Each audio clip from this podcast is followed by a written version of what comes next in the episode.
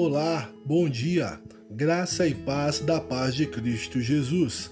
Aqui quem fala é o seu amigo, pastor Everaldo Luiz Gondim Júnior, da Primeira Igreja Batista em Abel Figueiredo. Hoje é 21 de junho de 2020 e a nossa devocional tem como título Se Deus Quiser. Abra a sua Bíblia no livro de Tiago, capítulo 4, do versículo 13 ao 15, que diz assim: Ouçam agora, vocês que dizem: Hoje ou amanhã iremos para esta ou aquela cidade, passaremos um ano ali, faremos negócios e ganharemos dinheiro.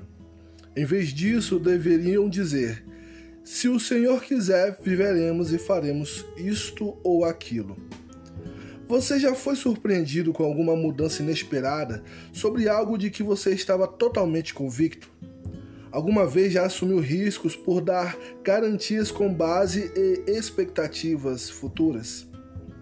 Apesar de termos poucas certezas sobre as coisas futuras, ainda assim somos diariamente tentados a tomar decisões com base em presunções pessoais.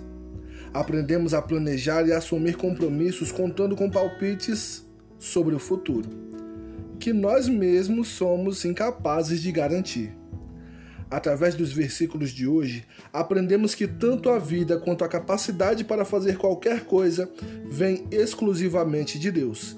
Ele não se limita à nossa agenda. Podemos sonhar e fazer planos, mas o amanhã não nos pertence.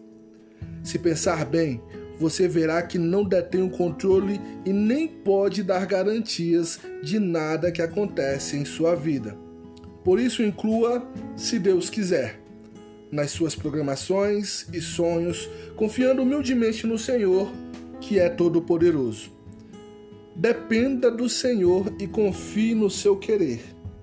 Em primeiro lugar, ore e coloque nas mãos de Deus o seu dia e todas as coisas que planeja fazer. Em segundo lugar, agradeça pela vida, pelas vitórias e conquistas que você tem alcançado. Em terceiro lugar, sonhe e planeje os seus dias, o seu futuro.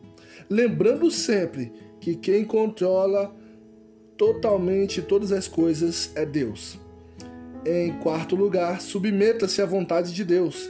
Adicione a expressão se Deus quiser nas suas falas, decisões e programações futuras. Em quinto e último lugar, confie o seu caminho e futuro nas mãos do Senhor. Os seus projetos se confirmarão se Deus assim o permitir.